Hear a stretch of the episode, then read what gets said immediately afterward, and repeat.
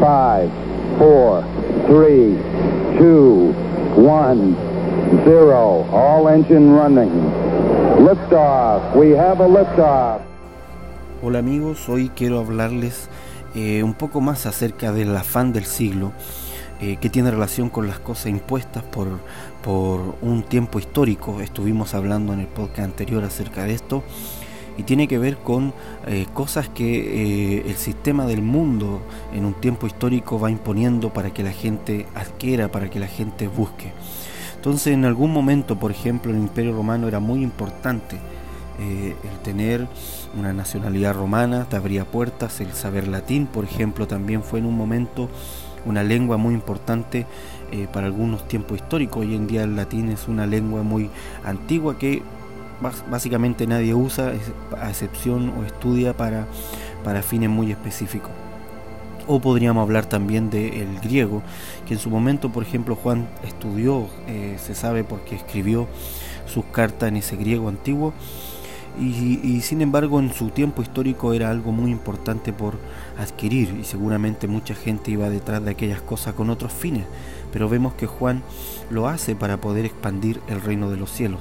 Ahora el afán del siglo tiene que ver con eso, con afanarse, eh, y es que esta afana hoy entonces la palabra de Dios en nuestro corazón y nos impida poder profundizar en las cosas que Dios nos está diciendo, nos impida ver hacia dónde Dios nos quiere dirigir por estar obviamente todo el tiempo pendiente de esos afanes, de ese engaño de la riqueza que estuvimos viendo eh, en los podcasts anteriores en Mateo.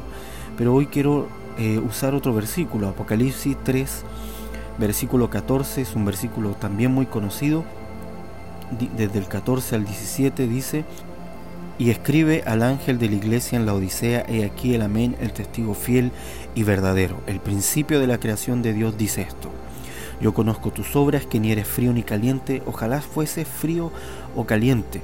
Y con este versículo me quiero eh, referir un poco a lo que hoy en día es el afán del siglo. Hoy en día estamos, decía en el podcast anterior, bombardeados por publicidad, bombardeados por mensajes que nos impulsan, que nos empujan a adquirir bienes materiales específicos, que nos empujan a buscar obtenerlos. Y podríamos decir que esos son afanes del siglo. Pero aquí Jesucristo se presenta a la Odisea como el fiel y verdadero. Y con esta presentación sabemos que cada vez que él mismo se mencionaba así eh, frente a alguna iglesia en las cartas de Apocalipsis, él daba algún atributo de sí mismo cuando se mencionaba y, y si lo hacía era porque se iba a referir a algo que estaba en contra o que era o estaba en contraste directo con, con él mismo, con su identidad. Y aquí Jesucristo se muestra como el fiel y verdadero y por lo tanto va a mostrar algo falso, va a exponer algo falso que está en la iglesia de la Odisea.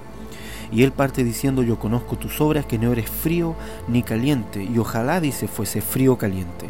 Y aquí esto nos llama mucho la atención porque incluso Jesucristo le está diciendo a la Odisea, ojalá fuese frío. O sea, no eres frío ni caliente, no eres ni muy espiritual ni eres muy mundano, pero ojalá fuese muy mundano, le está diciendo, para que entonces se pudiese saber quién eres tú. Eh, y se pudiese tratar con él. Y con esto quiero hacer mención a la cultura de masas que eh, trae consigo los afanes de este siglo. La cultura de masas de la que ustedes pueden haber escuchado alguna vez tiene relación directa con poder alcanzar al máximo de gente. Y la cultura de masas tiene un principio y es lo que viene a nosotros cada vez que hay una publicidad, cada vez que hay un marketing, eh, cada vez que alguien nos invita a adquirir bienes materiales, está haciendo uso mayormente de la cultura de masas y la cultura de masas tiene relación con eh, tener principios que sean tan transversales, que sean tan diluidos, que puedan alcanzar al máximo de gente. Ahora, si bien es cierto, se alcanza al máximo de gente, pero se le alcanza con un mensaje totalmente diluido, totalmente tibio, como está explicando acá Apocalipsis 3.15, que no es frío ni caliente, para que todo el mundo se lo pueda beber y no decir no me gusta lo frío, por eso no lo bebo, o no decir no me gusta lo caliente, por eso no lo bebo. O sea, es una cultura indefinida, diluida completamente. Y vemos que la cultura de masa ha traído también principios diluidos, ha traído principios morales diluidos a las sociedades que nos rodean, pero Jesucristo le está pidiendo a la iglesia. Y fíjese que esta carta no está dirigida a las ciudades propiamente tal, sino a la iglesia de una ciudad. Y le está pidiendo sé frío o sé caliente. Por favor, define tu posición de una vez por todas porque el testigo fiel y verdadero está exigiendo que definamos una posición. Es mejor ser frío antes que ser tibio, porque el frío tiene posibilidades de arrepentirse, pero el tibio no, porque el tibio cree que no es frío y entonces él dice no tengo de qué arrepentirme. Pero el Señor está diciendo a los tibios en el versículo 16, pero por cuanto eres tibio y no frío ni caliente, te vomitaré de mi boca. Así que es mejor ser frío para poder arrepentirnos y volvernos espiritual y volvernos gente que busca al Señor, gente que le agrada. Así que amigos, la cultura de masa es una cultura tibia. La cultura de masas tiene que ver con el afán de este siglo y es algo que debemos vencer en nuestros corazones.